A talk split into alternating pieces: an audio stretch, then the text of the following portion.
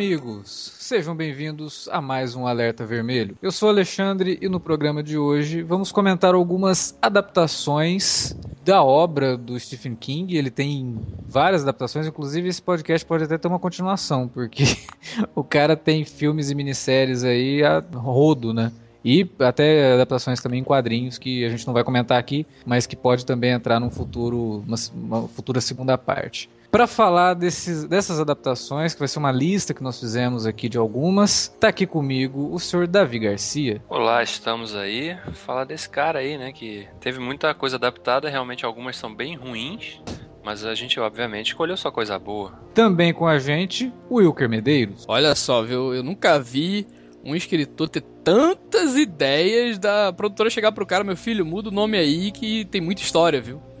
e fez isso pro cinema também, né, cara? Quantas obras, assim, quantas histórias ele já cedeu pra sétima arte, né? Pois é, o engraçado do Stephen King, ele tem tanta coisa no nome dele, que tem até filme que é considerado adaptação dele, que na verdade não é. Que é o caso do Passageiro do Futuro, que se você procurar Wikipedia, Internet Movie Database, tá tudo lá, adaptação de Stephen King, mas não é. O filme é uma história original e por conta do nome, que é o mesmo de um conto do King, ele foi vendido como adaptação de Stephen King. Ele remega esse filme. É uma beleza, cara. É um filme com Chris Brosnan. Ele devia cobrar, pelo menos, então, né? Já que estão falando. Não, é, ele recebeu, ele recebeu, recebeu. É com Chris Brosnan e com o Jeff Ferry. Pra completar o time, também com uma listinha de filmes baseados em obra do Stephen King, tá aqui o Felipe Pereira. Olha, eu só vou participar de uma edição 2 desse podcast se a gente for falar dos piores filmes do... baseados nos livros do A gente pode fazer isso porque vai ser bem divertido também, né? Tem umas coisas. Ai, nem é tão difícil, não, cara. Dá pra achar pelo menos uns, uns 10 aí que são.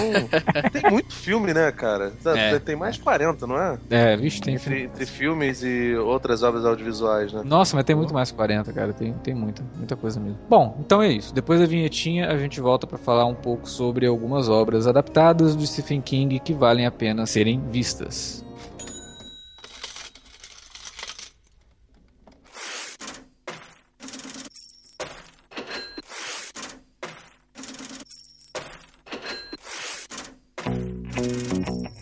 Vou interromper rapidamente o podcast para dizer que se você gosta do conteúdo do Cine Alerta, você pode nos ajudar a fazer mais e melhor. Entre agora mesmo em www.patreon.com barra Cinealerta e seja um dos nossos colaboradores. Você pode receber os podcasts antes de todo mundo, participar de sorteios e até de hangouts mensais com a nossa equipe. Entre, se informe, confira o que queremos trazer para você no futuro e nos ajude. www.patreon.com barra Cinealerta. Pronto, não falei que era rápido? Pode curtir o podcast agora.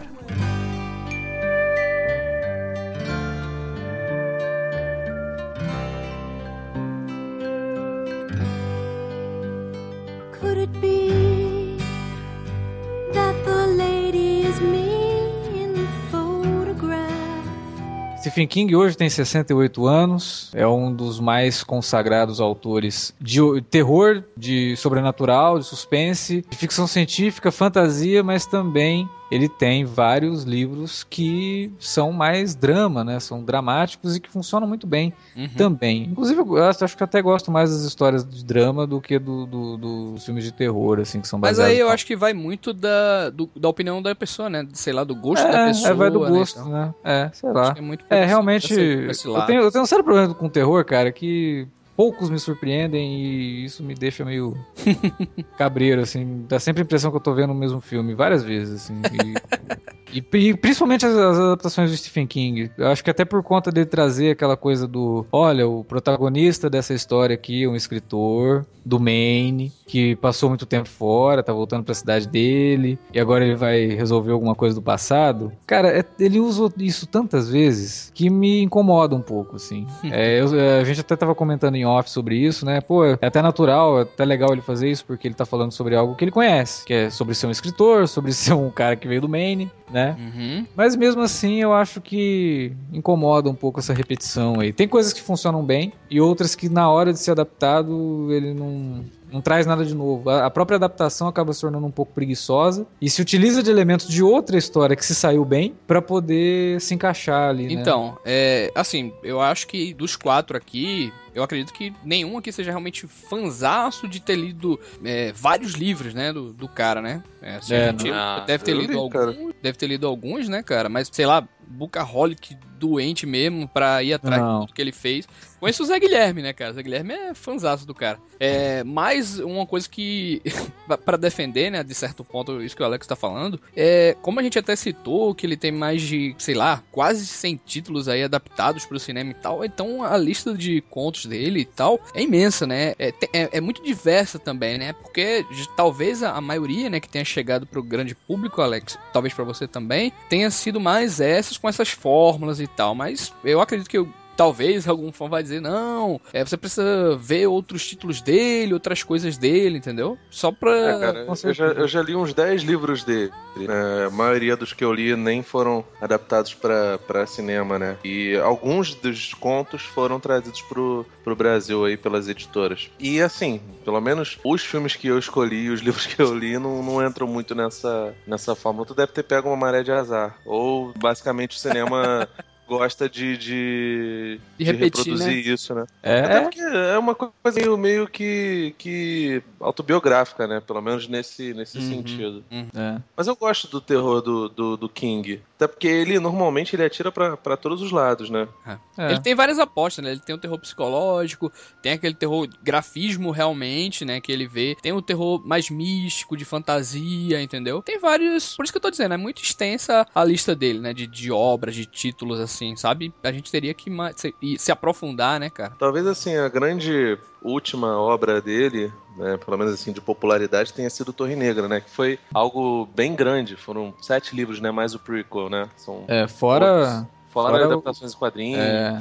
Virou uma franquia mesmo, né? Isso. É, virou, Dá né? Pro cinema, ele... né, cara? Aí tudo. Isso, isso. É, não, não sei até a, a, em que pé tá. Já falaram em cinema, já falaram em seriado de televisão. Eu acho até que a Torre Negra deveria ser, ser adaptada num formato mais TV fechado, como é a série da Showtime, HBO, Netflix, esse negócio todo. É. Mas o, o, King é um cara que, que, que não precisa provar mais nada pra indústria, né, cara? Ele, ele é um cara que tem coisas formulaicas, evidentemente, e passeia muito bem entre os gêneros. Não é só terror. Apesar dele ser um mestre do terror, né?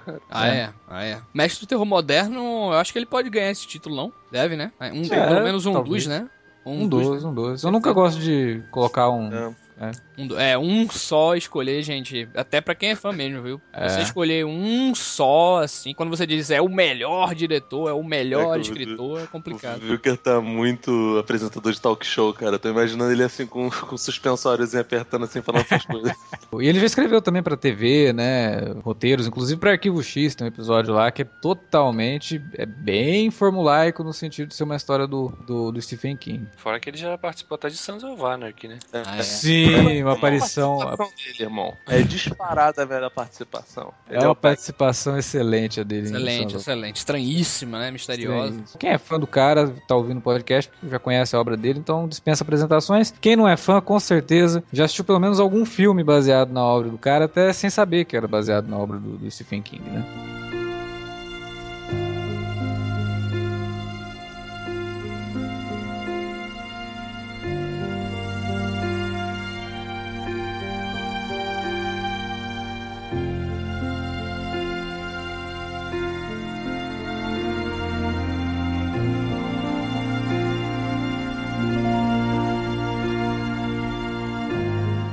Gente fez nossa listinha aqui, levando em conta alguns fatores, e alguns fatores até assim, que pesam na própria logística do nosso podcast. Escolher o Iluminado seria muito óbvio, porque é um puta filme, excelente, apesar do Stephen King não gostar do filme, porque ele acha que não. Ele vive dando declarações, acabou de dar uma, inclusive. É mesmo? Falou o quê? Ele não gosta do filme, ele fala que o Iluminado do Stanley Kubrick é como se fosse um bonito Cadillac sem motor. Não, e ele disse que deturbou, né, a obra dele. Segundo ele, todos os é. personagens é. foram completamente modificados, a ideia da trama é modificada. para ele não tem nada a ver aquilo ali, né? Boa é a versão da televisão, não É, é, aquela lá, é, aquela lá é excelente, aquela versão. Essa é do caralho. Os fãs do Stephen King gostam daquela versão e não gostam do filme do. do é, Mas assim, é, o Iluminado, Busca da Liberdade, o Espera de Milagre, esses filmes, eles provavelmente vão ganhar um podcast, um podcast só para eles, ou vão entrar em algum outro podcast pra gente poder fazer uma análise mais profunda, porque eles merecem uma análise mais profunda, principalmente Iluminado, que, porra, é, desculpa Stephen King, mas tu tá por fora, você deve entender bastante, né, de livro. Agora, de cinema, você não entende muito bem, não, porque falar que o Iluminado é ruim, te falar uma coisa, hein? o Kubrick falou que, que a escrita dele era medíocre e que ele tinha essa mania, né? De, de transformar livros medíocres em filmes absurdos. A mesma coisa com, com o Burgess lá no Laranja Mecânica, né? É, então assim, não vamos comentar esses filmes por esses motivos. Pegamos outras obras aí que dificilmente, né, virariam é, alvo de um podcast, a não ser os dois que o Felipe pegou. O Felipe pegou dois filmes que fiquei até com inveja, porque são filmes bacanas e é, também fazem parte. Né? É, são clássicos e fazem parte assim de uma, uma aura, né, da filmografia de dois grandes diretores, né? Mas beleza, Felipe, eu vou perdoar você por conta disso. Inclusive começa aí, Felipe, falando qual é o seu primeiro filme. O filme que eu escolhi para falar, ele é simbólico porque não me recordo agora se foi o primeiro primeiro romance publicado do, do King, né? Ele é de 1974 e teve uma adaptação dois anos depois pro cinema, né? Que é o nosso querido Carrie Estranha, do não menos genial Brian de Palma, né? O de Palma estava começando também a, a, fazer cinema e, e é muito curioso, né, que como essa nova Hollywood flertava demais com cinema de horror, né? O Scorsese fez filmes com Roger Corman, o próprio Coppola fez também o Demência 13 e o De Palma também se aventurou por essa, por essa verve, né, cara? Agora, o, o que me, me deixa assim mais assustado com relação ao Carrie Estranha é que ele traz uma porção de, de pessoas que ficaram famosas depois, bastante famosas depois, e em papéis bem pequenininhos, né? Uhum. É, tem o John Travolta lá, a Nancy Allen, né? A Nancy Allen, que todo mundo conhece pelo, pelo Robocop lá como uma policial, bo policial boazinha nesse filme, ela é uma bullying do cacete, né, cara? Mas musa do De Palma, né, cara? Ela faz é... diversos é, ela faz uma porrada Palma, de né? filme. É, ela fez o, o Tiro na Noite lá com, com o próprio Travolta também. Fez Vestida para Matar. Vestida para Matar eu acho um dos melhores filmes do, do, do De Palma, cara. O De Palma é um cara que merecia, talvez, um, um podcast só pra ele, né? Ô! Oh.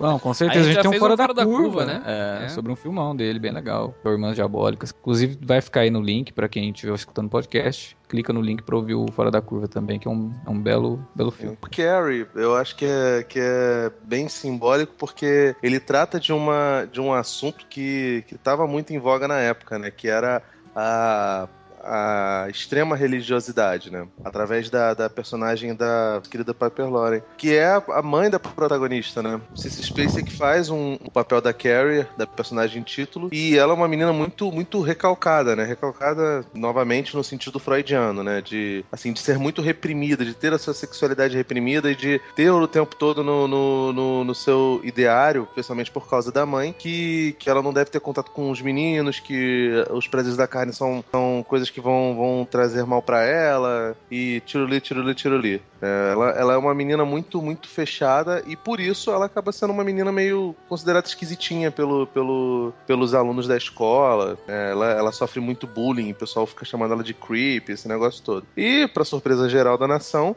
ela tem poderes paranormais, né? Que vão se manifestando bem lentamente. Você percebe algumas coisas estranhas. Assim, ela fica nervosa, a luz apaga, estoura a lâmpada. É, e com o decorrer do, do filme, quando a tensão e a adrenalina da garota vão subindo, a, o desespero e as, as ameaças paranormais vão, vão aumentando, entendeu? Assim, falando de cinema, tem uma. Nas cenas que ela está sozinha, se vocês forem reparar, tem uma aura meio avermelhada em volta, né? Aquilo dali é tipo. É como se fosse os pensamentos dela rodando em volta dela e, mostrando uma, uma situação muito complicada, né, cara? Como, como é bagunçada a mente da, da, da, menina, como ela é perturbada graças à mãe e graças à violência emocional que, que ela sofre o tempo todo. E nas cenas em que ela está é, interpretando junto com a, com, a, com a Margaret, com a mãe dela, geralmente são, são planos assim, meio fechados nas duas e tudo em volta é escuro, entendeu? Apesar da mãe estar tá falando sobre luz o tempo todo, sobre temos que adorar a Deus, não podemos dar, dar vazão ao diabo, esse negócio todo, a escuridão predomina a beça nessas cenas, mostrando que o, o discurso carola, o discurso conservador, não necessariamente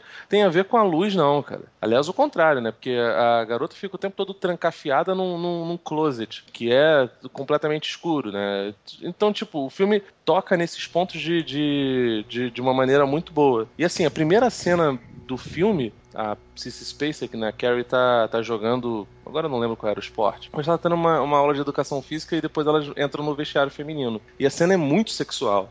A Cissy Spacek já era bonita a beça, né? tinha, tinha um, corpo, um corpo bonito. E assim, É, as, as, primeiras cenas onde ela tá tomando banho, é, apesar dela não estar tá naturalizada com a sexualidade, a, a cena é carregada de um, de um erotismo gigante, cara. É, que ela, ela vai se, se, se, banhando assim, vai passando a mão sobre, sobre os seios e sobre as pernas, daqui a pouco entra a menstruação e por isso acontece toda aquela cena do, do bullying no final, né? Como ela era uma, uma menina que era criada por uma extrema religiosa, a mãe dela jamais tinha falado que, que um dia ela começaria a sangrar e que é um processo natural, né? Simplesmente não falava porque achava isso uma coisa imunda. E a garota tem um surto e começa a pedir ajuda para as pessoas, porque, caramba, imagina, você tá tomando um banho e daqui a pouco você começa a sangrar. Você vai ficar assustado, né? E, Aliás, e assim, essa eu... cena é pesadíssima, né, cara? Eu lembro que é, quando eu vi, é, eu fiquei muito chocado, assim, em toda, toda aquele. A, a, parte do bullying mesmo, eu falo, né? E depois a, a, essa história, né? Ela chegando em casa e tudo isso aí, cara, bem pesado, assim. Cara, toda a construção em volta do bullying é, é absurdo. E a trilha sonora também é uma, uma coisa de louco, cara. A trilha sonora do Psicose, né? Boa mesmo. Pô, é. cara, é muito. é, exatamente.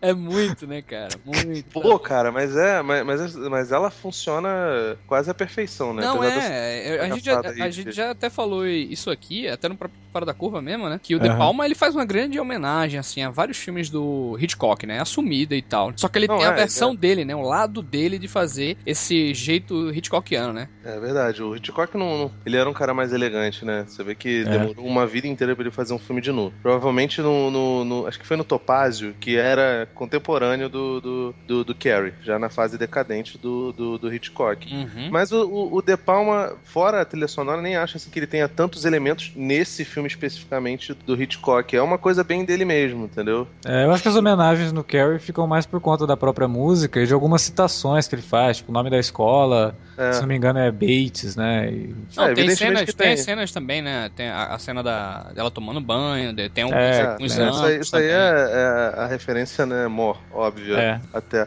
Agora, não sei se vocês sabem, o final do livro não fala como aconteceu, não, não fala especificamente como aconteceu aquele banho de sangue, não. Uhum. A personagem que no final sofre aquela, aquele, aquele choque, tem um sonho até no, no, no epílogo, né, onde tem a inversão do, do atemorizado e do aterrorizador, é, ela tem um surto e aí ela fala que, que aconteceu uma coisa terrível? Então, Esse livro, Felipe, falar nisso, ele tem outra linguagem, né? Ele é como se fosse uma matéria jornalística, né? Assim, ele sim, vai... Sim, pato, ele, né? ele, é uma, ele, é, ele é meio que uma matéria jornal... Ele é como se fosse um, um jornalismo gonzo lá do nosso querido Hunter Thompson, só que baseado nos escritos policiais, sacou? Uhum. Uhum. Então, ele, ele tem uma narrativa muito própria e, e, é impressionante. Então, tipo, o terror dele não é um terror de ah, Carrie foi, jogou a, a faca, não sei o quê. Ele é quase um terror psicológico. Agora, no filme, o De Palma preferiu fazer desse jeito, né? E todos os remakes do. do remakes, continuações horrorosas, adaptações pra TV, tomaram por base essa estética que o, que o De Palma. De Palma usou. É, é o, o remake mesmo, esse, esse último aí, ele tentou copiar mesmo o filme do De Palma, né? O cara não teve nenhuma liberdade artística, né, cara, pra ir lá, buscar inspiração, fazer diferente e tal. Não, ele copiou e copiou do modo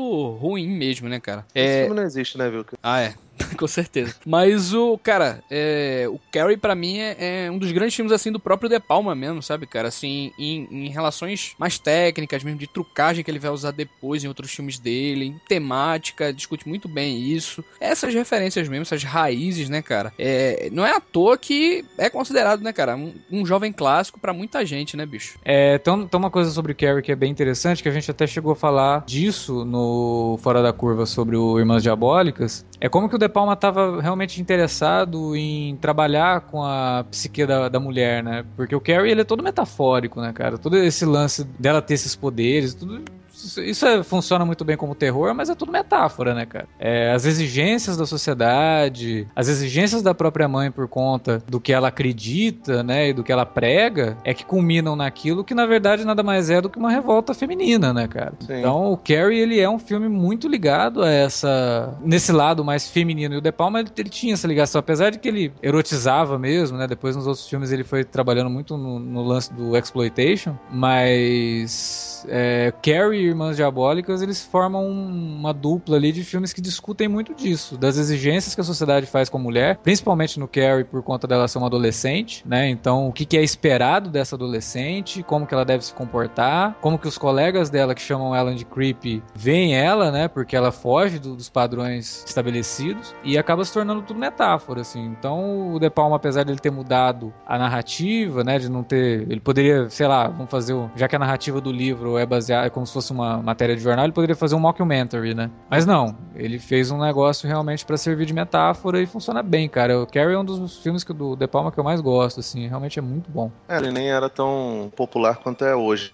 Você Sim. percebe que o Harry, essa coisa que você falou, esse aspecto de, de focar na feminilidade é uma coisa do De Palma, porque no livro o foco maior é no, no, no, no evento da garota ser é, poderosa, meio estranha assim, meio, meio excluída. Então, todo esse caráter foi coisa que o De Palma mexeu junto com, com os roteiristas, entendeu? Sim, então, é, a gente não pode esquecer que o De Palma é roteirista também, né? Sim, ele o... não é só um diretor, ele é um roteirista, então, com e certeza. O, e, o, e o detalhe básico é que, assim, o, ele já tinha feito isso depois, né? No, o Irmã Diabólica é meio assim, o Vestido para Matar é bastante nesse, nesse naipe, né? É. E, e, assim, e o, o, o caráter do livro é mais sobre, sobre a crueldade das pessoas, como, como uma pessoa que é especial pode ser cruel caso seja muito pressionada, né? Mais ou hum. menos aquela coisa que o, que o Coringa falou lá no Batman Dark Knight: se você tiver um dia ruim, você pode enlouquecer como aconteceu com a Harvey Dent. E, e, como o adolescente, né, e o americano médio, ele é cruel por natureza, sabe? Porque não tem pessoas para você para você torcer. Talvez só a, aquela professorinha lá que, que dá uma moralzinha pra, pra, pra Carrie. Mas que na prática, cara, também não, não fede nem cheira, né? Tanto que ela é uma das primeiras a morrer quando, quando acontece o, o massacre. Porque, cara, se você não faz nada para poder, poder é, parar a injustiça, você tá Sim. sendo conivente, né?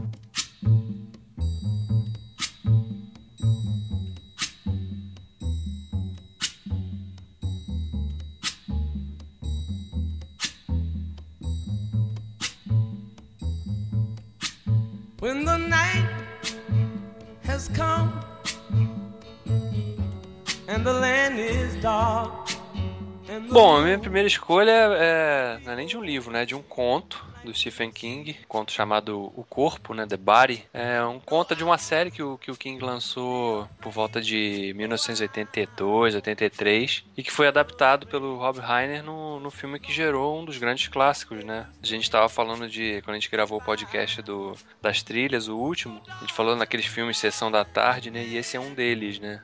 Conta comigo, que é um filme que é é difícil de se ver alguém que, que fale do filme que não seja de uma forma carinhosa, né? Com boas lembranças, assim. É, é um filme que eu gosto bastante e que trata muito de. Né, para quem nunca viu, eu acho difícil, né? Quem esteja ouvindo o podcast sobre a obra do King não tenha visto esse filme, mas trata de uma história de, de quatro adolescentes, quatro garotos adolescentes que, saem quando ouvem a história do desaparecimento de um garoto também da região, que ele, que ele teria morrido num, numa área meio afastada da cidade. Eles decidem se reunir para ir atrás procurar o corpo do garoto, né? Que estava desaparecido. E aí, na jornada dessa, dessa caminhada deles até chegar a esse local, local eles têm uma, uma, uma série de conversas, né? Eles, alguns pequenos acontecimentos também que falam muito sobre, sobre quem eles são, sobre os conflitos que eles vivem né, na, dentro das suas casas, né? O, o, protagonista, se é que a gente pode dizer assim, porque é ele que narra a história na sua versão adulta, né? Que é o personagem do Will Wheaton, adolescente, mas que adulto é feito pelo Richard Dreyfuss que é quem narra a história e está contando a história. Ele,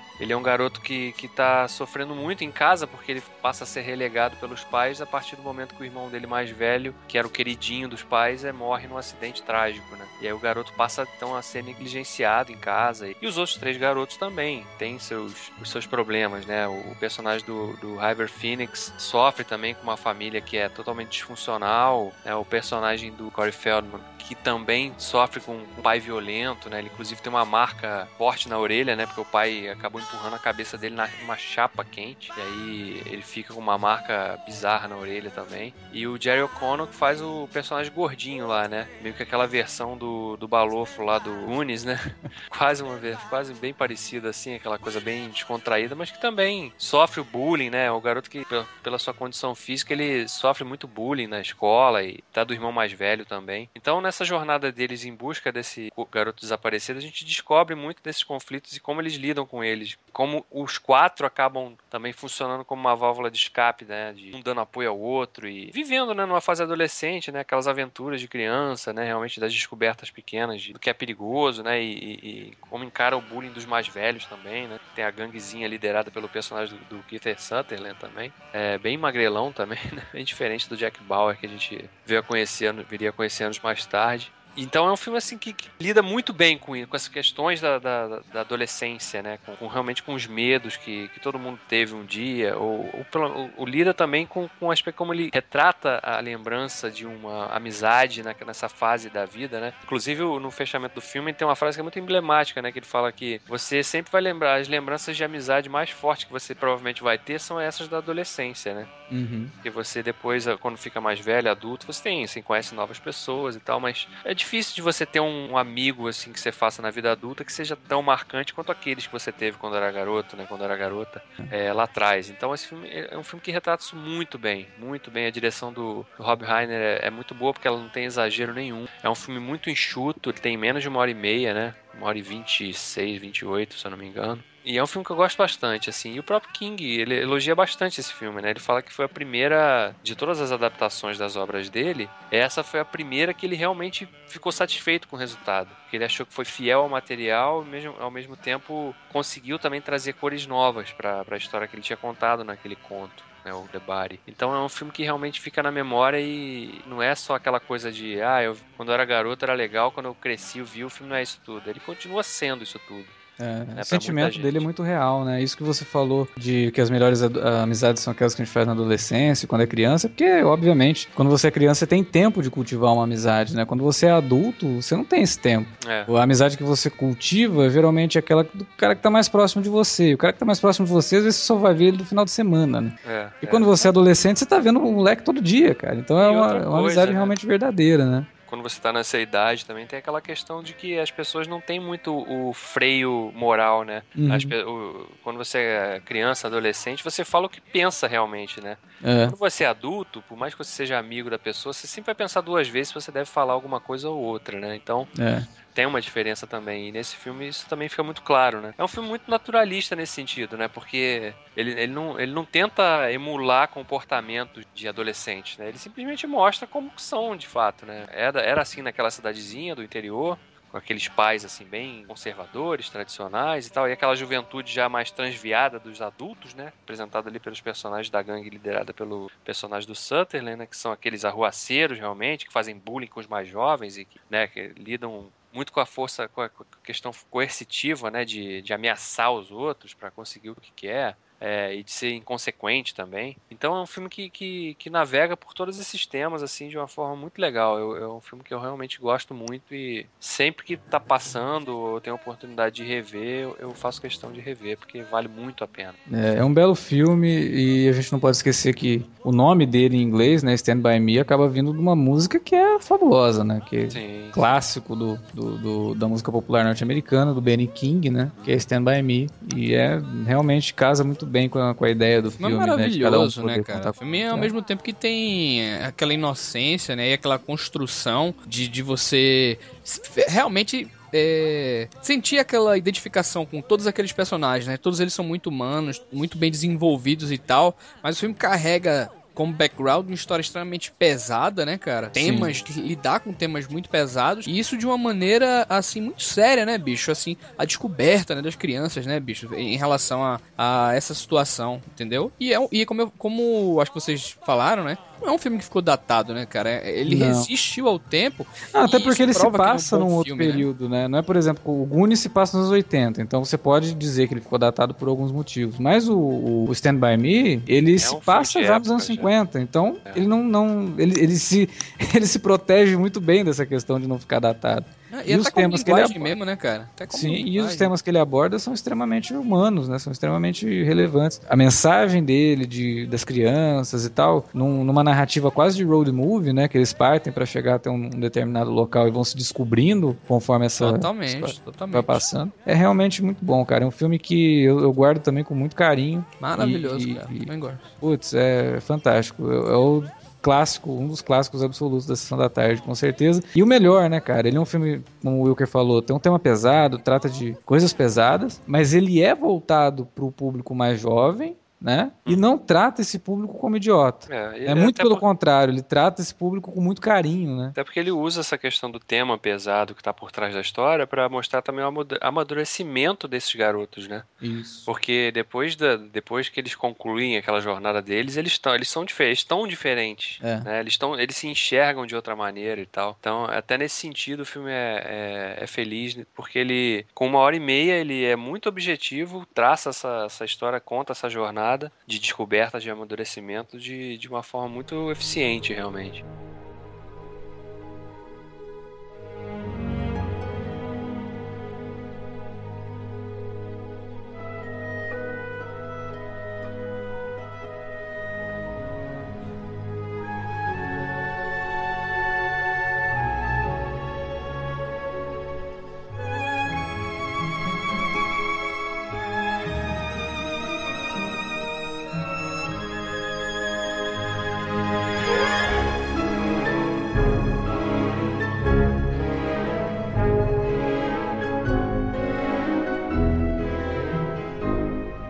Minha escolha, minha primeira escolha, é um filme do Brian Singer, baseado também num conto do Stephen King, não, e não num livro. Lançado em 1998, é O Aprendiz, que tem o Brad Renfro e o Ian McKellen. Brad Renfro, para quem não lembra, era o garotinho, né, que tinha feito O Cliente, aquele filme com, do Joe Schumacher, com o Tommy Lee Jones e tal, um filme bacana de, de tribunal, de suspense. E tinha uma carreira muito promissora, né, mas ele acabou se perdendo no meio do caminho e morreu em 2008, se não me engano. É, e nesse filme ele tá muito bem. Ele, é um, ele faz um garoto que descobre que o personagem do Ian McKellen é um ex-general nazista. Começa a perseguir esse cara, porque ele é muito interessado em história, gosta muito do, desse período da Segunda Guerra. E aí ele chega pro personagem do Ian McKellen e fala o seguinte: fala, ó, é, eu sei que você é o, esse fulano aqui, e a polícia de Israel tá atrás de você, e se alguém descobrir que você tá aqui, você tá ferrado. Então para eu não te entregar, eu quero que você conte para mim o que, aconteceu mesmo nos campos de concentração, né? O que, que levou ao Holocausto. E eu quero que você me conte o que a escola não me conta. Eu quero saber como que funcionavam as câmeras de gás, como, como que os judeus comportavam e tal. E aí o Ian McKellen acha aquilo tudo muito esquisito, mas se vê preso, né? Pelo, pela chantagem do menino e acaba cedendo, acaba contando para ele algumas coisas e tal. E o menino começa a ficar meio perturbado por conta das histórias. E aí, no desenrolar da história, o Ian McKellen acaba se mostrando um bom filho da puta também, obviamente, é um nazista, né?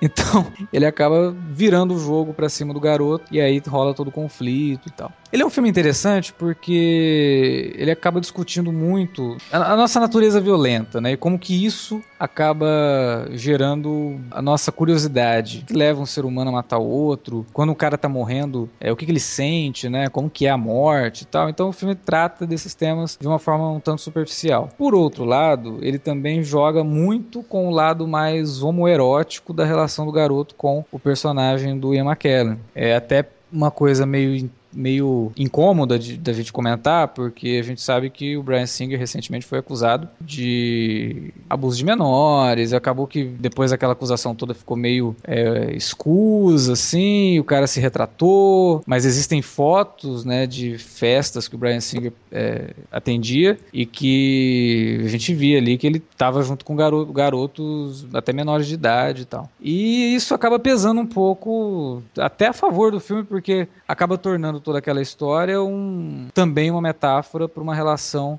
talvez, né, homoerótica entre o garoto e o, e o professor. E acaba remetendo também algumas histórias da antiguidade. Para você ser pupilo, você tinha que passar por um processo de iniciação que envolvia relações sexuais com aquele que seria o seu tutor. Então é um filme que mexe com tudo isso. E eu trouxe ele para pauta porque é um, é um filme do Brian Singer. O Brian Singer tinha feito uma estreia realmente interessante é, com os suspeitos. E no caso do aprendiz, prometia muito, porque ele, ele se ele se comporta como um suspense quando o menino começa a sofrer com toda aquela. com toda a, o relato, né, do Ian McKellen, de como que era, as câmeras de gás, então começa a uns pesadelos, então o filme acaba pendendo para um lado de suspense nesse sentido, um suspense mais psicológico. Por outro lado, o filme tem vários problemas. Ele se perde muito, principalmente no terceiro ato. Chega um ponto assim que você fala, porra, o filme podia acabar aqui, ele ainda não acabou, ainda tem às vezes mais 15 minutos de filme, a história já deu. E ele acaba precisando, tem uma necessidade enorme de dar uma finalização mais moral pro personagem do Ian McKellen, que incomoda um pouco, né? E aí eu acho que até perde um pouco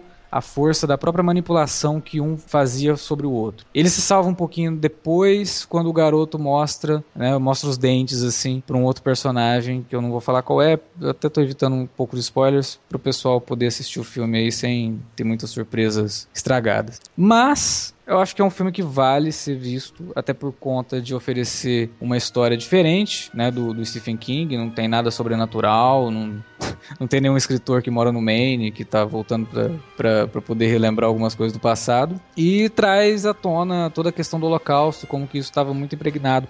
O filme se passa nos anos 80, apesar de ter sido feito em 98, se passa em 84. Então ainda tem muito né, disso impregnado na cultura norte-americana e todo o fascínio que talvez isso tenha gerado. Né, e chega num ponto que você fala, porra, será que o filme está tentando passar uma mensagem de que precisamos olhar para trás? Ou será que o filme está querendo dizer que é melhor a gente parar de falar sobre isso e tentar visualizar o futuro, né? Tentar trabalhar melhor as nossas crianças para não não repetirmos os erros do passado, né? Tentar romantizar menos essa fase terrível da história né, recente do mundo, é, para que não, não se criem pessoas que acabem ficando tão fascinadas ao ponto né, de, de, de entrarem nesse, nesse ambiente sem saber exatamente é, daquilo que elas estão. sobre aquilo que elas estão fascinadas. Né?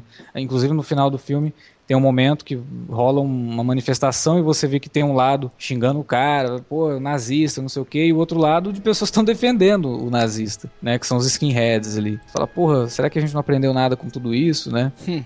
Então, o filme ele, ele trata dessas coisas um pouco de forma um pouco trôpega. Eu, eu, tenho que dizer isso. Não é uma das melhores obras do, do Brian Singer, não, como diretor. Eu acho que ele, ele se sai muito melhor em outros filmes. Pô, é curioso. É curioso que eu tinha uma memória muito, muito boa desse filme, cara. É... Eu também. Pois é, é, é, isso que, que me deixou curioso também, porque quando eu vi o filme, eu vi, eu, eu vi por conta de muita gente falando, nossa, esse filme é muito bom e não sei o que, e de repente esse filme ia passar num corujão, né, de madrugada Acabei assistindo e gostei muito. Mas revendo o filme agora, você percebe que tem vários problemas na narrativa. É, é, é ele realmente... é muito desconexo, tem algumas coisas assim que não fazem muito sentido. Pronto, eu teria que realmente rever, né, até para poder discutir melhor, é. mas eu, eu, lembro que eu achei fantástico assim, justamente a relação do menino com esse velho e aos poucos esse velho se revelando quem é, entendeu? mostrando uhum. novas facetas, é, e o guri, assim, mais fascinado, e aquela relação de medo entre os dois e tal,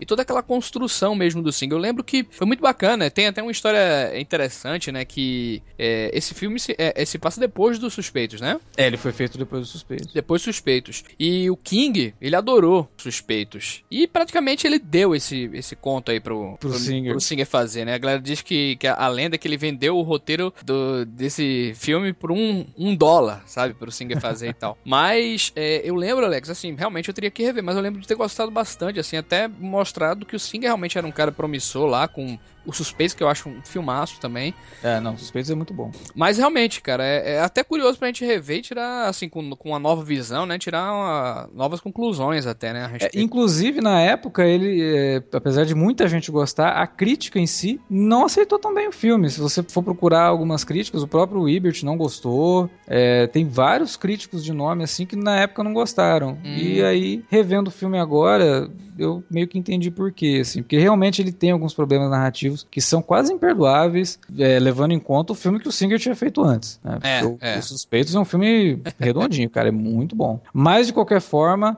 Recomendo, recomendo conhecer até porque o Ian McKellen, o, o, grande destaque do filme é o elenco, assim, o Ian McKellen e o Brad Renfro estão realmente muito bem. O Ian McKellen não precisa nem falar, né? O cara tá sempre bem. Mas o menino também convence bastante. Mas, né, infelizmente o filme tem alguns problemas aí. De qualquer forma, vale a pena visitar e conhecer uma obra diferente, né, do Stephen King que foge do, do, do estigma do, do horror.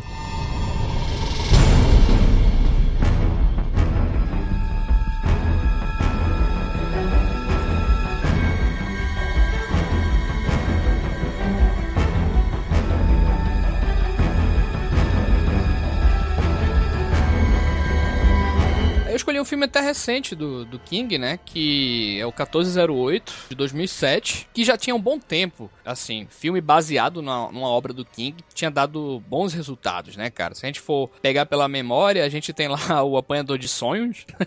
Nossa! eu, eu, eu, vivo chamando esse filme do Monstro da Merda, cara. Puta que pariu. Eu vi esse filme no cinema. E o Janela Secreta, né, com o Johnny Depp, né, que é um filme bem razoável, né? Tem uma ideia interessante, mas é um filme bem razoável, né? A gente via, cara, naquela fase ali, naquela, naquela época, né, quase 10 anos atrás, mais ou menos, é, que muitos filmes se baseavam muito no gore, né, cara? O lance lá dos Jogos Mortais, daquele lance, e também é, tinham muitas adaptações orientais, né, bicho? Então, de um modo geral, o gênero, até para quem curtia muito na época, é, o estilo tava é, com saudade, né, cara, de boas obras assim, é, que flertavam com o terror, que mexiam dessa maneira. Então foi uma boa surpresa que 1408, cara, aparecesse como um filme que fosse exatamente contra a maré. Principalmente que antes dele sair, né, é, várias coisas é, que divulgaram fa fazia a gente temer, né, cara, que ele seria um filme ruim. Tipo, ele foi indicado como PG-13. Uhum. Ele foi dito que era um filme que, entre aspas, imitava muito o Iluminado, né, cara? Mas depois eu, eu vendo isso aí, eu acho que foi até bacana, porque muitas referências até foram orgânicas e soaram legal, assim, pro filme, né? Que até o filme mudou o final, cara, do, do conto original, né, para ficar até um pouco mais leve, né, cara? O diretor também não era lá essas coisas, era o cara que tinha vindo do Fora de Rumo. Então foram, foram muitas coisas, assim, que deixou muita gente surpreso quando o filme realmente saiu, né? O, como eu falei, o, o, o 1408 é um conto do, de um livro, né? Que é cheio de contos mesmo, que é o, o Tudo é Eventual, que não tem lá muitas histórias inspiradas. Eu vi muitos fãs falando que realmente desse livro não saiu muita coisa e contos realmente do Stephen King, quando são adaptados, não são grandes filmes também. Se a gente recordar aqui pela memória, teve o Colhido do Mal, que eu tava falando com o Alex um dia desse. Colheita Maldita, né? É, Colheita, Colheita Maldita, Maldita. Colheita do Mal é outro filme lá, que é o das pragas lá. Colheita é. Maldita, que teve muito filme, muito filme bizarro. Teve o Comboio do Terror, A Maldição de Quicksilver, essas coisas bizarras e tal. E de filme de conto, assim, que eu lembro que eu gostei muito, foi aquele Olhos de Gato, que trazem lá três contos. Tem, um deles é até com a Drew Barrymore e tudo mais, que é muito bom. Eu acho que quem curte, assim, o King, a essência mesmo do King, assim, pra, pra história curiosa, eu acho que vale a pena ir atrás. Mas o que é o 1408 mesmo para o pessoal se situar, né? O filme aborda, na verdade, a história de um, de um cara que é escritor, que o trabalho dele basicamente é ir em lugares que o pessoal diz que é assombrado, pra passar, tipo, uma noite, passar às vezes uma semana lá, e analisar e, tipo, desmascarar, entendeu? Que, que tudo aquilo não passou de, é, de mentira, né? Que nada daquilo aconteceu, mas também ele escreve livros de terror baseado nesses lugares que ele vai, entendeu? Então, o, quando ele descobre esse lance do 1408, existe um quarto lá nesse hotel 1408 que aconteceu várias coisas, né, nesse, nesse quarto, né, cara? E tipo ao longo dos anos assim, muita coisa ruim aconteceu. Então ele, ele acha que ele é uma besteira, né, cara? Mas antes dele ir para esse quarto, ele tem uma conversa assim muito emblemática, cara, com um personagem do Samuel Jackson, Vale lembrar que o protagonista é vivido pelo John Cusack, né, cara? Que já tava, assim, já não era a época dele de mais sucesso, né? Ele já, a época dele mais é aquela lá dos anos 90, né? Que ele fazia muito filme de romance, de aventura, assim. Mas aqui é, ele já tá numa época não muito conhecida para o público atual, né? Mas pô, vamos lá, que realmente ele convence muito aqui. Mas enfim, ele tem uma conversa muito bacana assim com, com o Samuel Jackson que o sujeito tenta convencer o cara a não ir pro quarto, né? Porque ele sabe que é, coisas realmente vão acontecer. Então, é, ele vai lá e passa, tenta passar uma noite lá e nessa noite é, a, a, começa a acontecer assim coisas é, muito bizarras assim, muito peculiares, né? Mas o filme ele aborda basicamente o terror psicológico, de você mais imaginar as coisas é, do que ver, sabe, cara? Apesar de, de várias figuras assim, dentro do quarto seriam abordadas, né, cara? Então, o quarto em si, ele é repleto de microcosmos, assim, ele tem várias histórias interessantes que parecem ter acontecido ali. Vários personagens que aparecem dentro da, da história, ao longo da noite mesmo, você, caramba, velho, isso aqui me remete a isso, isso me remete a outra coisa e tal. E o John Cusack convence muito, cara. Até ele meio que leva o filme, sabe, cara, nas costas. É, é ele e a câmera, velho. Sozinho, atuação assim monstruosa, sabe, cara? É, é, tá muito bem. É aquele cara que, que mostra o desespero. Primeiro ele mostra a descrença depois mostra o desespero. E o que chama muita atenção no filme é que apesar do baixo orçamento, né, que ele foi feito com 25 milhões e rendeu lá 100 milhões, mais de 100 milhões, é a direção de arte do filme, cara, do quarto, né, e das próprias figuras e tudo que cerca aquilo ali, sabe, cara? A atmosfera que eles trazem pra gente imaginar na nossa cabeça. Aqui se refere cada, cada figura daquela, cara é incrível, sabe? O desenho de som do filme é muito elegante, a fotografia também difere de vários tons desses personagens, sabe, cara? A história em si é muito boa e rica tematicamente assim. Então é um daqueles contos do King que você não esperava nada, né, cara? E de repente é surpreendido, porque o filme em si, ele traz é, várias facetas e principalmente pra época, que a, a, a gente vivia uma época realmente de escassez, assim, de, de, bons filmes de terror e terror psicológico, sabe, cara? Não é um, um, uma obra-prima que nem O Iluminado, mesmo que a gente citou, que a gente citou aqui no começo, mas é, ele é um filme muito interessante, principalmente tematicamente, entendeu? É, o, o John Cusack, ele é um, um ator que realmente estava em baixa na época, mas ele sempre foi um cara que, que sabia desempenhar muito bem, né, cara, os papéis que, que lhe cabiam. Eu acho ele um, um, um, ator magnífico. Até hoje, cara, ele faz um, uns papéis. Tem muito carisma, né, cara? A parceria que ele tem feito. Sim, sim. A parceria que ele tem feito com o Liz Daniels, por exemplo, é, é muito boa, né, cara? Eu, eu, eu, pouco lembro do, do, do 1408. Eu lembro dele ter isso mesmo, uma direção de arte muito legal, apesar de não ser um filme grandiloquente, né, cara? E, e a, a, dobradinha do, do Kills aqui com, com Samuel Jackson funciona muito bem, né? Mas eu lembro especificamente que esse filme é um filme pro, pro, pro Kills aqui brilhar, cara. Não é, cara. E, e, e tem diálogos assim maravilhosos entre o Samuel Jackson e o John Cusack nesse filme, até por questão de fé, assim, sabe, cara, de, de, de uhum. dúvida, de é, abordando religião e abordando também a, a crença das pessoas e como o mundo está e tal. É, então é, é, uma coisa assim para discutir, se pensar, né? Um filme interessante que, é, como eu falei, para mim ele me surpreendeu porque eu pensei que ele ia ser mais um filme bobo, né? Até pelo que cercava, né, cara, ele assim. Mas ele é um filme muito interessante que eu acho que o pessoal que deixou passar batido na época, eu acho que é, revendo hoje vai vai curtir, assim. Muita gente que eu vi e depois que reviu o filme recentemente até gostou mais, cara. É, ele não é um filme muito, muito lembrado, né, do, do, do King. É curioso isso. É, o 1408 é um dos filmes, assim, que quando eu falei lá atrás, que repetiam alguns temas de outros filmes de mais não, esse, esse segue, né? A forma do escritor. Ele mesmo. segue, ele segue a fórmula. Mas é um filme bom, é um filme bacana. É, assim, a direção de arte realmente chama bastante atenção.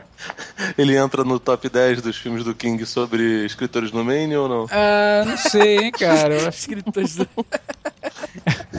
A gente tem que fazer um só sobre esses, cara. Pois é.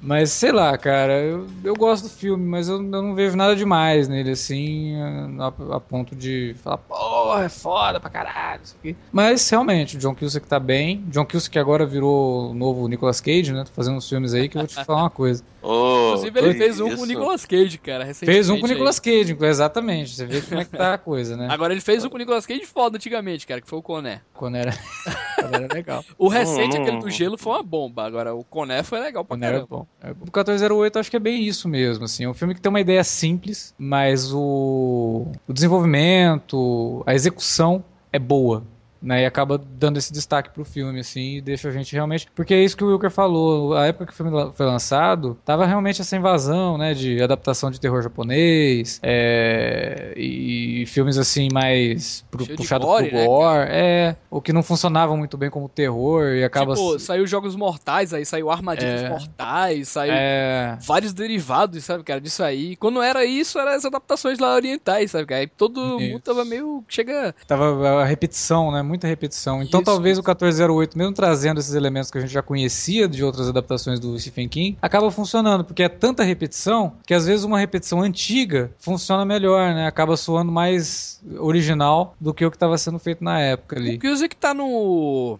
no filme lá, né, também do dos Pirrainha, né, cara? Que o Davi Ei? citou, que o Davi citou. O... Conta comigo. Ele tá sim, ele filme, é o, né? ele, sim, ele é o irmão, o irmão mais velho, né? Morreu. É. Pois é. é Coisa que já tinha feito o filme também baseado em Stephen King também. É curioso, né? É, aí eu acho que já nem é tão curioso assim, porque são tantos filmes que é impossível não ter uma repetição de atores. o Kevin Bacon fez algum? Porque se o Kevin Bacon fez, então a gente pode dizer que todos os atores já fizeram o filme. Cara, deixa o Kevin Bacon em paz.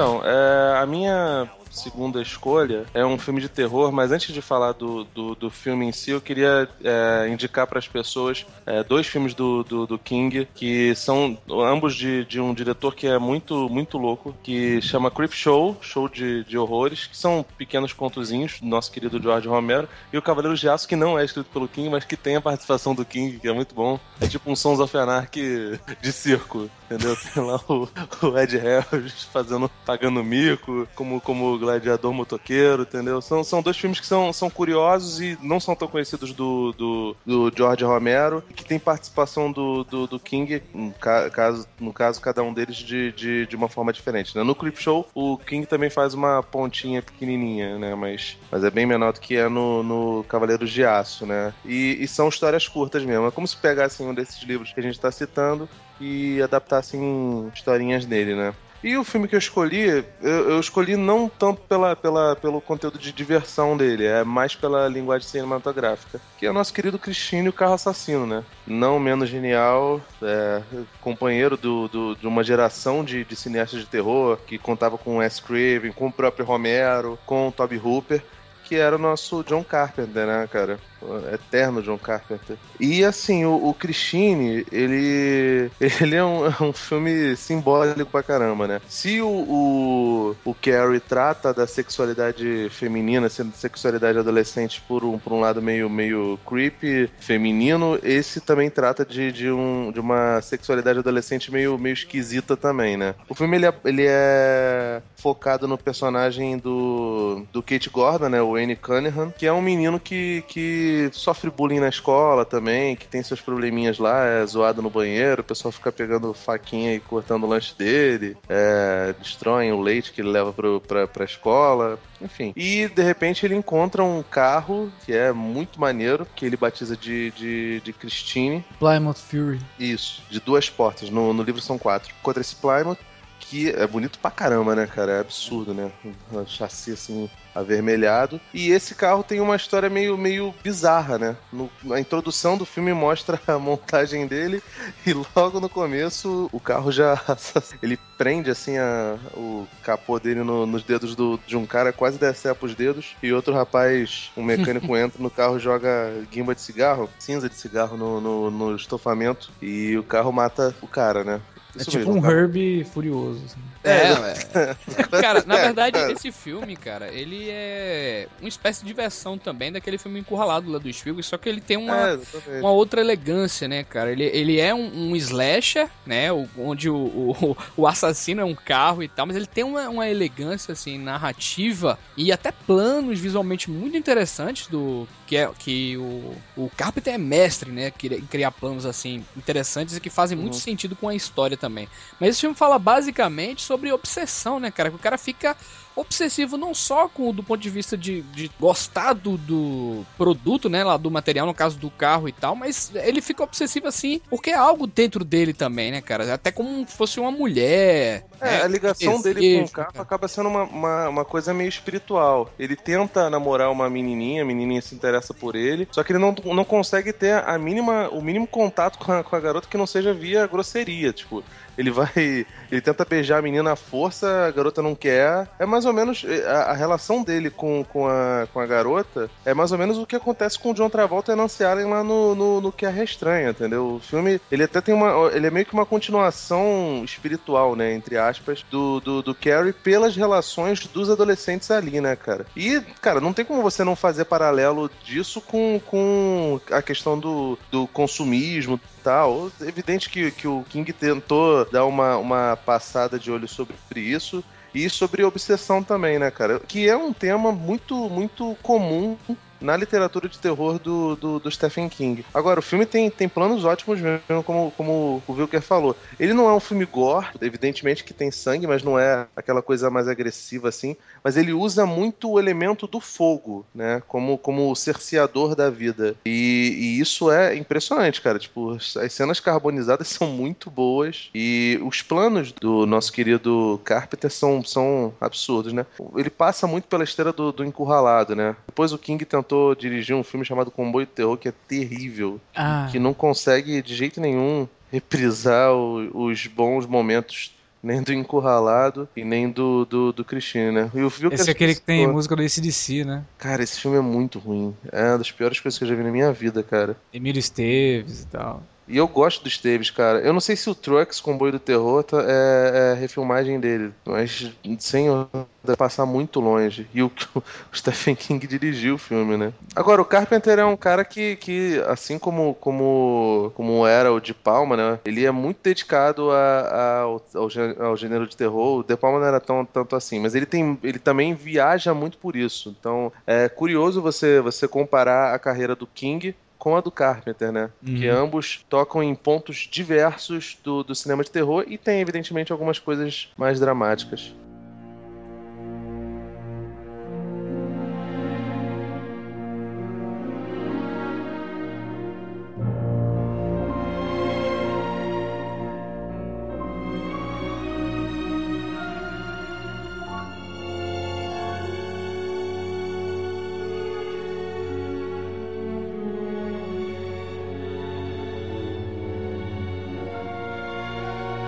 Minha segunda escolha é um livro, né, num romance do, do King, o livro Misery, que rendeu um filme com o mesmo nome. E também coincidência, né? Dirigido também pelo Rob Reiner. Eu só fui reparar isso depois que eu tinha escolhido o filme.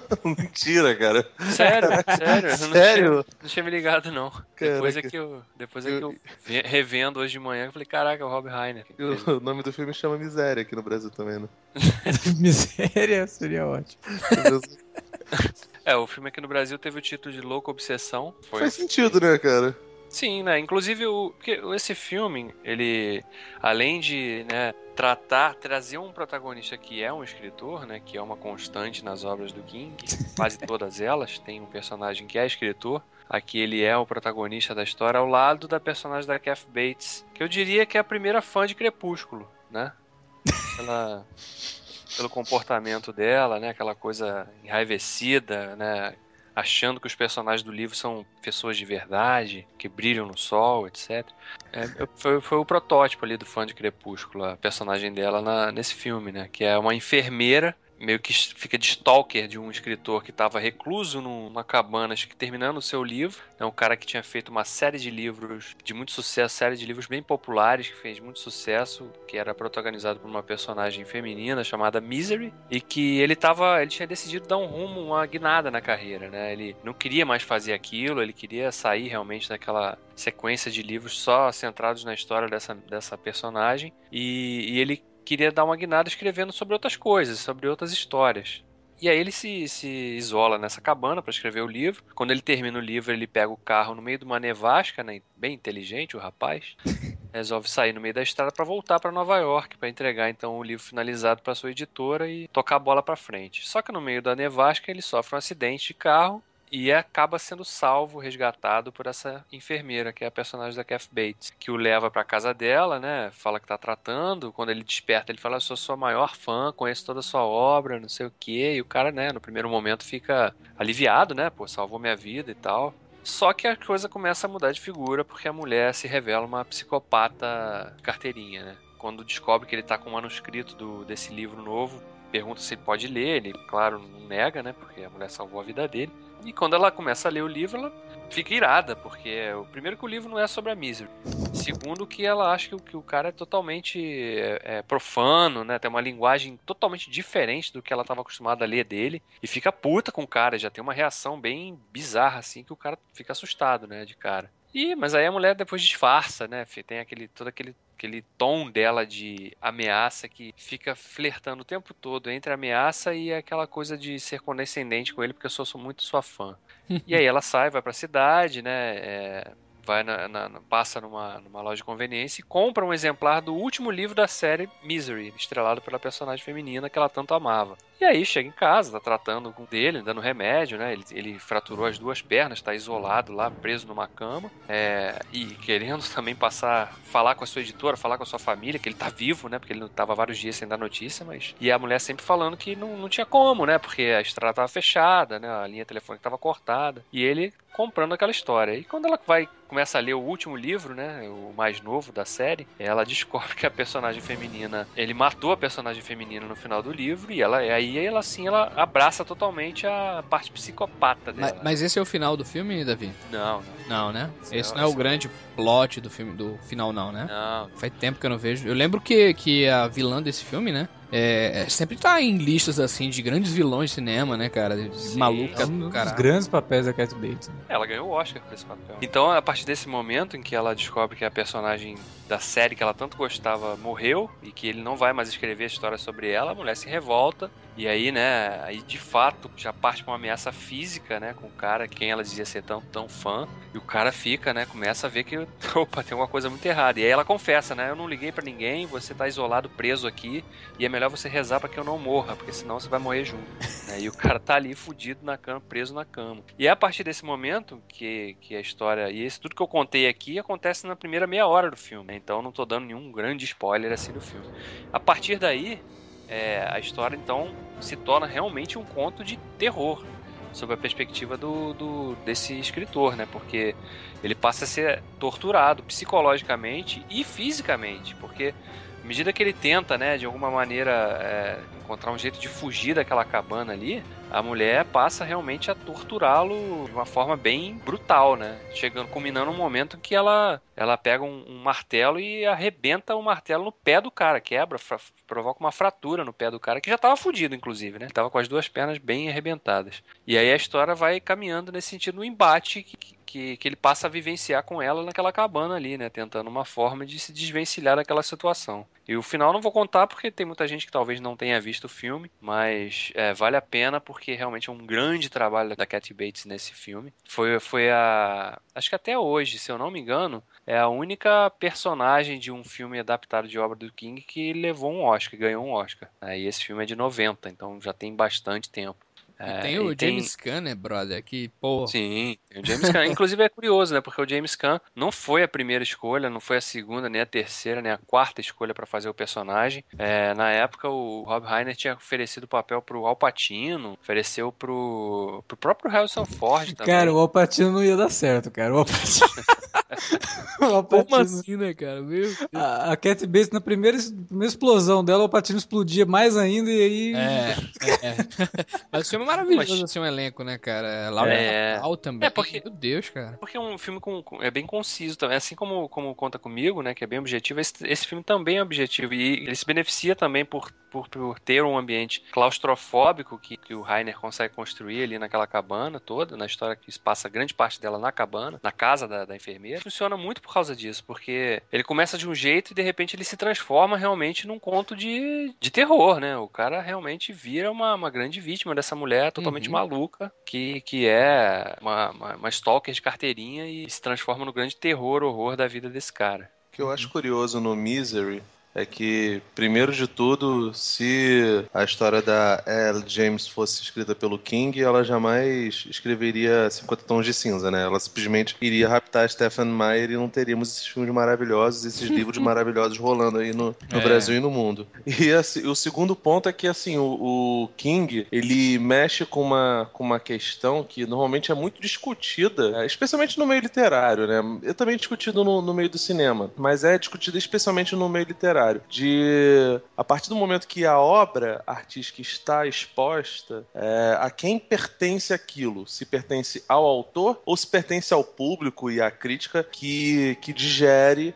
aquele, aquele movimento artístico. Normalmente, teóricos de arte falam que uma vez um quadro lançado, um filme lançado, ou seja lá qual for a obra de arte, o público se apropria daquilo e aquilo passa a ser do público. E basicamente o que o King mostra é que essa equação não precisa ser desse jeito. E que se for desse jeito meio exagerado, acaba gerando momentos absurdos como foi essa, da, da mulher não se conformar com o fim de uma, de uma saga e obrigar o escritor a fazer do jeito que ela quer Que é uma coisa muito do ocidental, né, cara? O, o, japonês, por exemplo, cansa de, de terminar séries e, e, ficar de boa em relação a isso. Mangás, animes, tokusatsu, são a maioria deles assim, né? Evidentemente tem sempre um, uma exceção, Dragon Ball, Cavaleiros do Zodíaco. Mas, cara, indústria de quadrinhos, DC e Marvel, então, é uma parada desse jeito, cara. Tá, tá 75 anos tendo histórias do Batman e, e recurgitando e fazendo as mesmas histórias sempre. Franquias enormes que, que não, não param nunca. Star Trek, o próprio Star Wars, que, que, que a gente adora, entendeu? Às vezes a obra precisa ter um fim mesmo, né, cara? E o King, ele, ele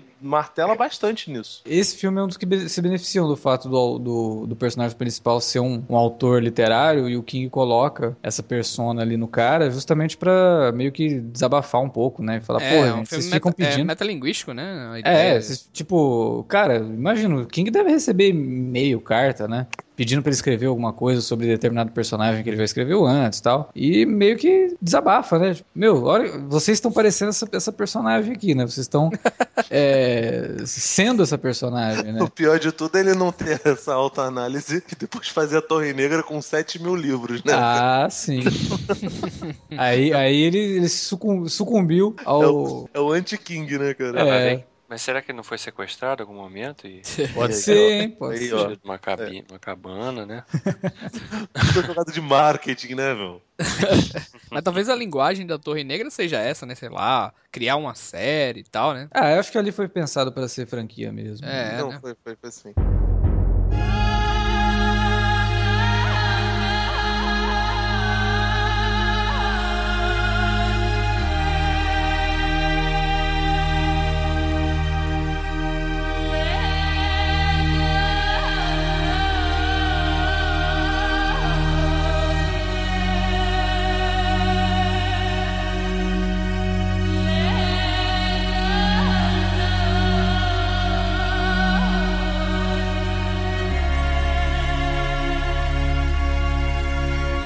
Bom, Alex, fale mais uma indicação aí do nosso querido King aí, mas por favor, sem ser de escritor, viu? pois é, esse tem um escritor, cara. Na verdade, não é um escritor, é um artista. Ei. Um, é um desenhista, um artista gráfico. É, então, esse filme é o seguinte: é um filme do Frank Darabont. Frank Darabont é um cara que eu admiro muito, gosto bastante dele. Ele, de vez em quando, ele dá umas pisadas na bola, mas eu gosto dele.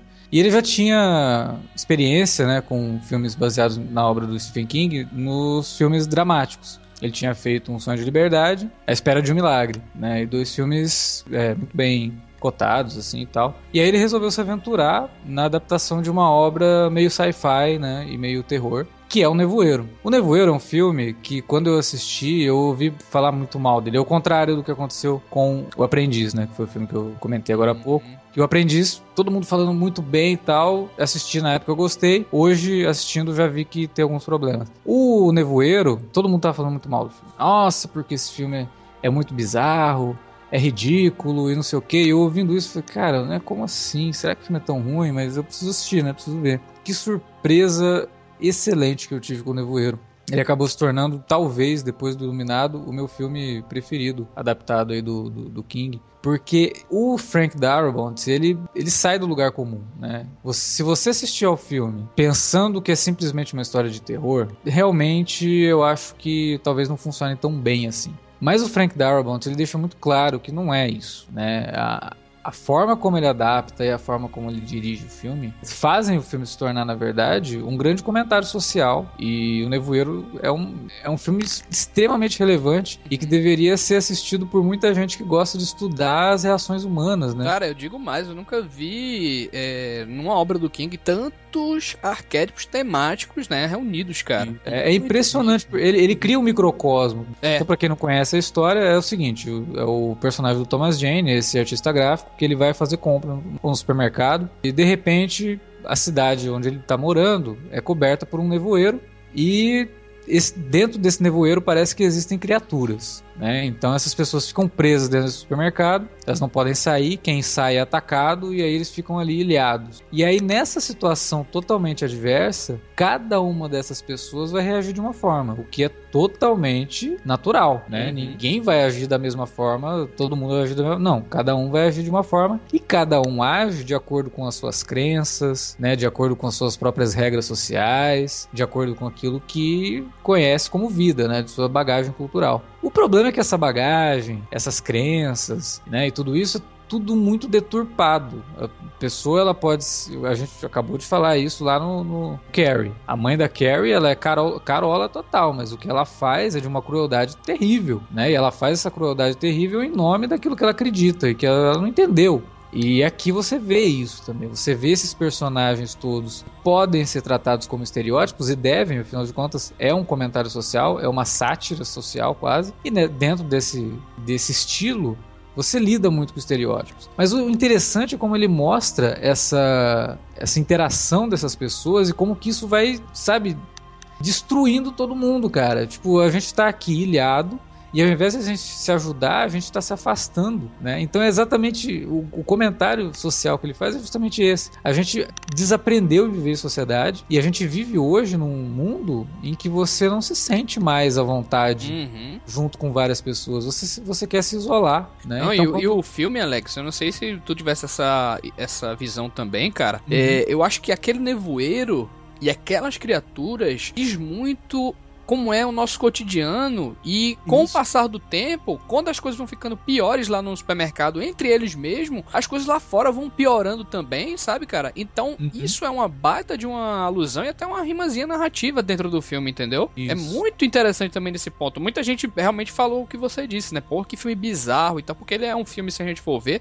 os efeitos dele são aqueles efeitos quase sci-fi, né, cara? Se você vê é, é. aqueles bichinhos e tal, aqueles insetos lá, são, são efeitos ruins mesmo. Mas a ideia do filme, cara, a proposta que ele discute, cada pessoa daquela, assim, como ele constrói cada personagem daquele e como ele é importante dentro da trama, sabe, cara? É, é, é, muito bacana. Realmente, eu tô com você, colocaria ele aí também, cara. Top 3, top 5, por aí, cara. É, tranquilamente, cara. E é um filme que ele precisa ser visto sob um prisma diferente. Que eu não gosto de culpar o público sabe, tipo, de falar que o público é idiota, o público é isso. O público não é isso. Eu acho que o público ele tem capacidade, perfeita capacidade de entender qualquer tipo de filme mas ele precisa entender também a proposta. E às vezes a forma como o filme foi vendido tem atrapalhado isso. Porque obviamente que um filme desse ele vai ser vendido simplesmente como um filme de terror, né? Se você assistir o trailer do filme, você vai ver que ele não vai falar, olha, um filme, não sei o que. Não, é um filme de terror.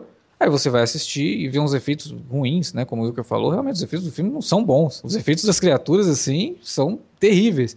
E eu acho que isso é muito proposital do Frank Darabont. Pô, a gente tá falando um cara que, além de ser um cineasta já calejado, ele é um roteirista, né? Famoso, já roteirizou muita coisa boa. Roteirizou coisa ruim também, mas já roteirizou muita coisa boa de outros diretores, né? Então, nada é por acaso num filme desse. Você não pode levar em... Esse é o tipo de coisa que você tem que levar em conta. Pera aí, né? A gente tá falando aqui de um cineasta já com experiência. Ele não, não colocou essas criaturas assim tão mal feitas à toa. Óbvio que não. Né? Ele faz isso para não chamar tanta atenção, para você perceber o que tá acontecendo ali. Uhum. E, cara. Qual o grande foco, né? Qual o grande foco? Pois é. Se ele dá muita atenção aos efeitos visuais, vai ficar todo mundo deslumbrado, né? E ia desviar a atenção mesmo, assim, da, da grande mensagem que o filme tá passando. E no final, cara, cara tem uma criatura é, gigantesca. Aquela dali, por que parece bem feita, viu, bicho? É, é. Criatura. É cara, o cara olha assim, mesmo. E sem falar que o final desse filme é aquele final também de, de você pirar, né, cara? Assim, é, é. é o típico final surpreendente, né? A gente tem até um cast aí, né, de finais surpreendentes. Verdade. Cara, Nevoeiro é um daqueles finais, viu, também. Viu? Tem duas coisas sobre o, sobre o Nevoeiro que são dignas de nota. A primeira delas é que, não sei se vocês pensam isso também, mas eu acho que o, que o Darabont é um cara que é muito subestimado, porque ele tem uma capacidade de contar histórias por meio de, de, de imagens que não é comum. E de é, maneira é. muito acessível, né, Felipe? Assim, para todo mundo. Sim, é, exatamente. Ele não é um diretor gourmet, longe disso, inclusive. Isso. Ele é um cara que, que faz muita coisa pro, pro povão, inclusive.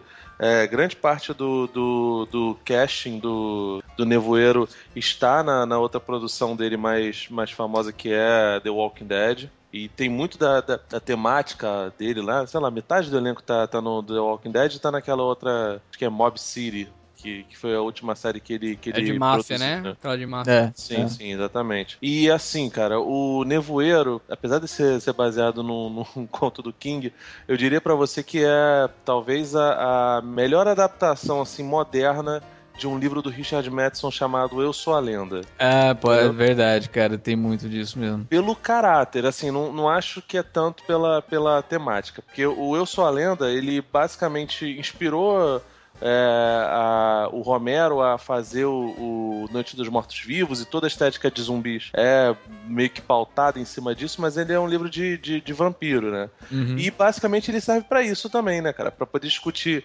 é, questões da, da sociedade, ainda que o livro do Madison fale mais sobre isolamento do que, do que convivência entre, entre as pessoas, né, cara? E o Nevoeiro, ele, ele faz isso, ele, tipo, ele, ele restaura a ideia do, do apocalipse zumbi, aquela coisa toda, e dá um passinho à frente. É, o que, que eu acho muito bom, cara. Ele é um filme subestimado, como é subestimada toda a filmografia e a carreira né, do, do, do nosso querido Darabont. O Darabont é um, um, um, diretor excelente, cara. Eu gosto muito dos filmes dele. É. Também, Inclusive... também gosto, viu, cara? Também gosto, assim. É... Tem muita gente que tem até um pouco de é, ruga, assim, com um sonho de liberdade, né, cara? E até com a espera do milagre mesmo e tal. Mas são filmes, assim, acessíveis. Tem muita gente que gosta desses filmes.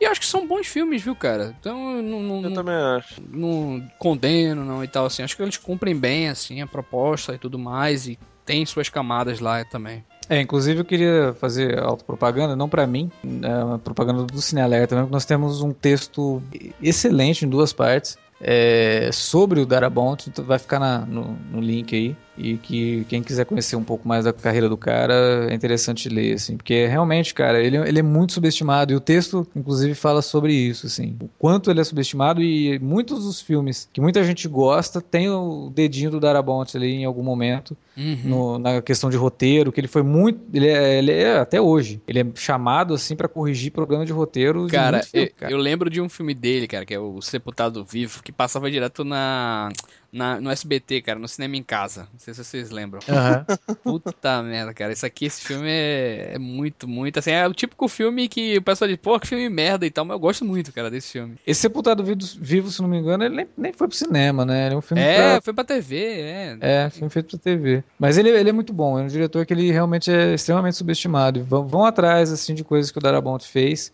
e procurem saber um pouquinho sobre os filmes que ele botou a mão aqui, ali. Nossa, Cine Majestic, cara. Tem a tela de sucessos, outro que vem no SBT também. É. Muito é. bom, cara.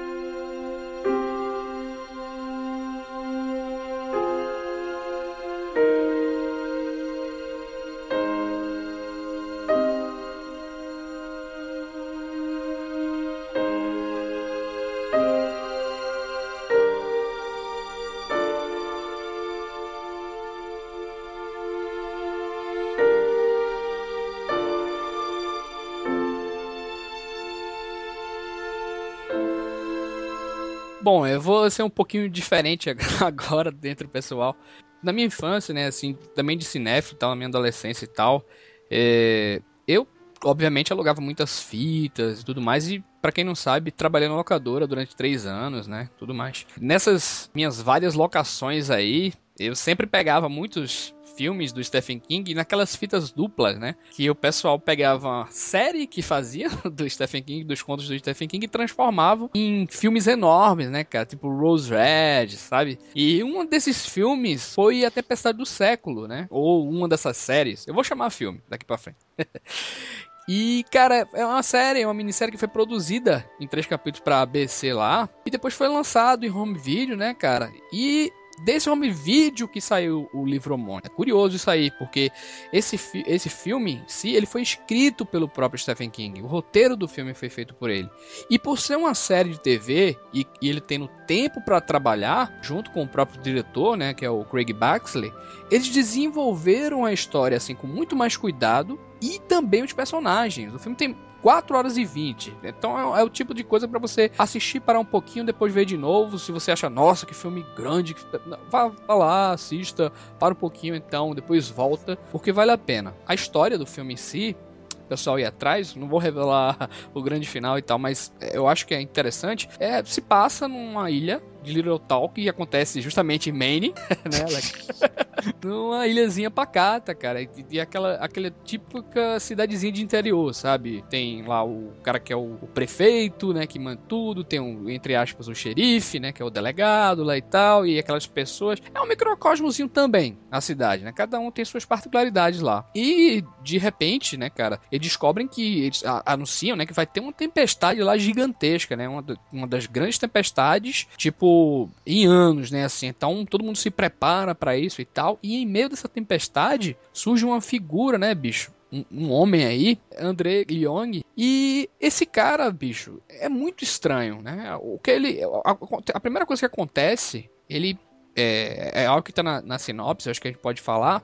Ele mata uma senhora né? Aparentemente inofensiva e tal. E é um cara que se comporta de uma maneira muito estranha, sabe, cara? É, é, é, ele age de maneira muito estranha perante todo mundo. Então ele deixa que, que o pessoal capture ele, né? E vai acontecendo aos poucos muita coisa na, na cidade, né, cara? Muita coisa bizarra, junto com a tempestade que tá vindo, que tá acontecendo ali. Eles estão ilhados, né? Não podem sair da, da, tal, da tal cidadezinha lá, né? E esse cara repete, né? Aquele tipo de frase, né? E, e é sempre fala, né? Dê-me o que eu quero quero, eu irei embora. Só que ele também traz e conta para todo mundo vários segredos de várias figuras importantes ali daquela população. E todo mundo fica sem entender, né? Porque os, o cara vai lá nos segredos bem obscuros assim de todo mundo. Então, aquela cidadezinha em que todo mundo se ajudava, em que todo mundo se ama, entre aspas, e faria de tudo por eles, vira o avesso, né, cara? Então é, é quase o nevoeiro que o Alex comentou aqui agora, só que amplificado numa cidade, né, bicho? Então eles vão trabalhando isso assim de uma maneira muito bacana, sabe, cara? É, muitos fãs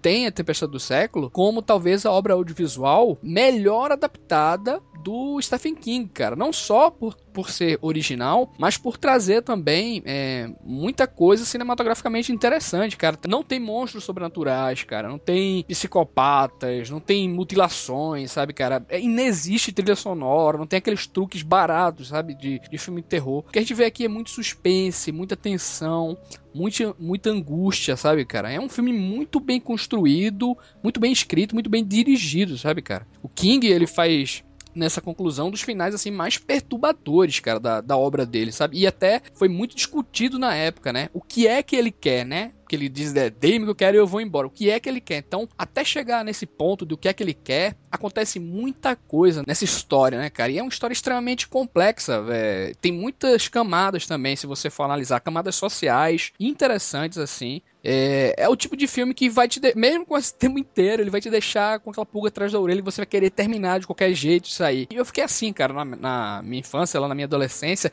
Depois de revi, revi agora para gravar, ele ainda melhorou, assim, em aspectos técnicos mesmo. Eu não achava que ele era um filme tão bom assim. Então, ó, A Tempestade do Século adaptada para o audiovisual é uma obra obrigatória, quer ser o Iluminado. É, é o filme, assim, grande filme cinematográfico que alguém já fez, né? Kubrick já fez, mas ele deu a, a, cara dele. A Tempestade do Século é a cara do King mesmo em audiovisual, né? Que você tem que assistir, assim. É a captação perfeita, né? Da essência de Stephen King. Esses meninos lembram? Vocês lembram desse filme? Felipe até comentou e tal. Eu lembro do que o André Linog é feito pelo Come Feore, né, cara? E esse cara só faz papel bizarro, é absurdo. Eu gosto muito do Come Feore. É eu gosto bom. pra caramba dele também. O pior é que eu fui dar uma olhada aqui na, no, na filmografia do Craig Baxley deve ter sido dos, dos diretores que a gente falou, o cara que eu mais vi filme, até mais do que o John Carpenter. tanta, tanta bosta que esse cara já fez, Atirador 2. Ele fazia muito filme de, de filme, filme cristão e filme B, né? Tanto que esse, esse não é um um, grandioso filme, né? Você falou até que ele fica, tipo, na outra ponta da, da relação. É, não é, ele nunca foi pro cinema, né? Não é aquele, aquela é, ele, lá que ele, tá ele é um, ele é um produto pra TV que acabou vindo pra cá como, como provavelmente isso aí não, não, não se passou, passou numa, numa TV aberta, assim, Passou no SBT mega, já, passou no SBT já. Escuro. Ah, é, o SBT é. adorava fazer isso, né? Aquelas sessões malucas dele. Mas assim, o, uma das coisas que, que eu lembro que acontecia muito na época, especialmente quando ele entrou pro mercado de, de home video, vídeo, o Tempestade do Século, é que ele era utilizado por muitos religiosos, né? Especialmente a galera da, da, da, ala evangélica, como um filme que traçava um paralelo de, de como seria o Apocalipse e como seria o, o Devorador, né? O, é, o espírito o devorador. Demônio, né? O demônio, né? E tal. Assim, sim, e, e, assim, ele, e ele mexe com, com uma parceira.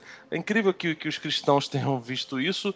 É, dada a hipocrisia que, que ocorre dentro da cidade, né? Tem uma. Uhum, um dos uhum. personagens lá, ele, ele é incestuoso e pedófilo, né? Não, ele, ele tem, tem uma fala, Felipe, que é incrível que ele diz, ó, é, que ele fala pro policial primeiro, não, você realmente é um dos poucos caras bons daqui, mas dessa vez você não tem vez, porque a cidade é cheia de pedófilo, é cheio de ladrões, cheio de traficante, cheio de gente que não presta, né? Cara, ele, ele, ele é quase o discurso lá do Travis Bickle, tá ligado?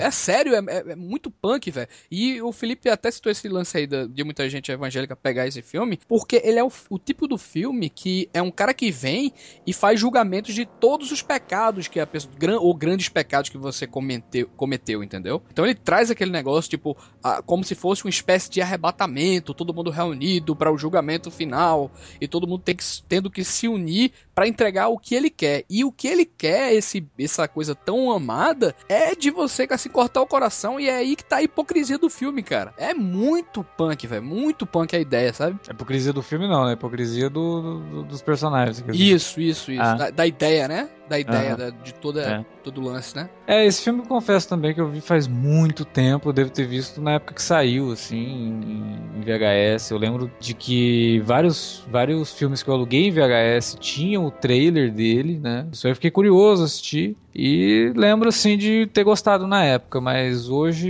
eu realmente não. Eu não lembro mais, porque esse não, filme é de ele 99, merece, cara. Ele merece, assim, pelo menos você vê, tipo, 40 minutos por dia, vai lá e vê e tal, assim. Ou então, se você começar a ver, você vai até vai, vai ver, pô, peraí, deixa eu continuar, porque isso aqui tá, tá muito louco, cara. É. É, provavelmente vou, vou fazer uma maratona e assistir o A Tempestade do Século, porque você me deixou realmente é, nostálgico, porque faz muito tempo que eu assisti e. Só por trazer o King, né, mesmo. pô? O King escrevendo, Sim. pô. É, é, claro. é, um evento, né, também, assim, sabe? É, escrevendo diretamente. Né, diretamente, né? né? É. Você vê é, que realmente... o filme não foi uma adaptação, né? Ele foi Isso. um troço que já foi feito aos moldes do King pra a obra audiovisual, entendeu? Isso aí já é, assim, trazer muita gente a curiosidade, né, cara?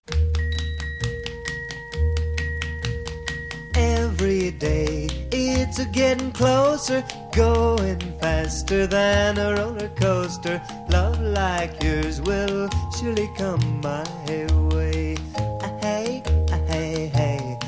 Bom, era isso que tínhamos para hoje. Acho que deu para cobrir alguns filmes bacanas baseados na obra do King.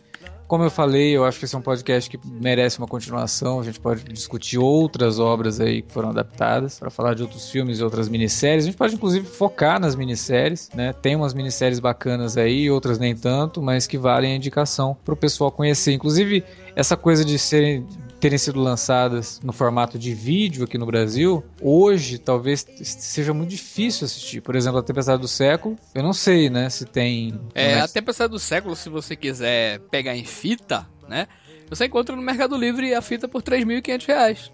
Pois é, uma módica quantia. Dublado, é. né? Ainda mais. Pois é.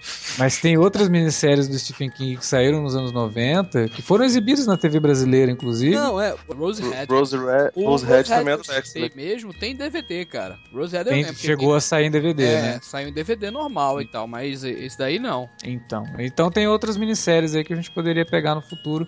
Se o pessoal curtiu o que a gente falou aqui, né? Se o pessoal gostou do tema, a gente volta. Mas pra gente saber se você gostou do tema, você tem que deixar um comentário pra gente aí no post ou mandar um e-mail para alertavermelho@cinealerta.com.br. Também através das redes sociais, manda lá um joinha no Facebook, né? facebook.com/cinealerta ou manda um RT lá no Twitter no arroba Cinealerta. Ou também curta nossas postagens no Instagram, também arroba Cinealerta. Use as redes sociais para divulgar nosso trabalho, se você curtiu, né? Passa lá para seus amigos, fala, oh, que legal, se você conhece uma galera aí que gosta do Stephen King, passa para eles esse, esse podcast quem sabe a gente acabe apresentando alguma coisa, né? Pra, mesmo que a pessoa goste do Stephen King, como a gente falou, são centenas de filmes, né? E Pô, gente, ainda faltou muita coisa, cara. Tem Cujo. Pois tem é. Uma, uma, uma, obra que é absurda de, de, de boa. Tem, tem, tem muita coisa ainda. Sede de Vingança, o Isso. A Hora da Zona Morta é muito bom. Então, aí você fala aí pro seu coleguinha que gosta de Stephen King e fala, ó, talvez tenha algum filme que eles comentaram aí que você não conheça ainda. Então ouça o podcast e depois vai atrás do filme. Então era isso, a gente fica por aqui. Semana que vem tem mais podcast. Alerta Vermelho volta daqui 15 dias. Mas não se esqueça que a gente está fazendo os minicasts da nova temporada de Arquivo X. Sempre bom para poder voltar aquela sensação de nostalgia da série que mudou a TV norte-americana. Então é isso, galera. Até mais.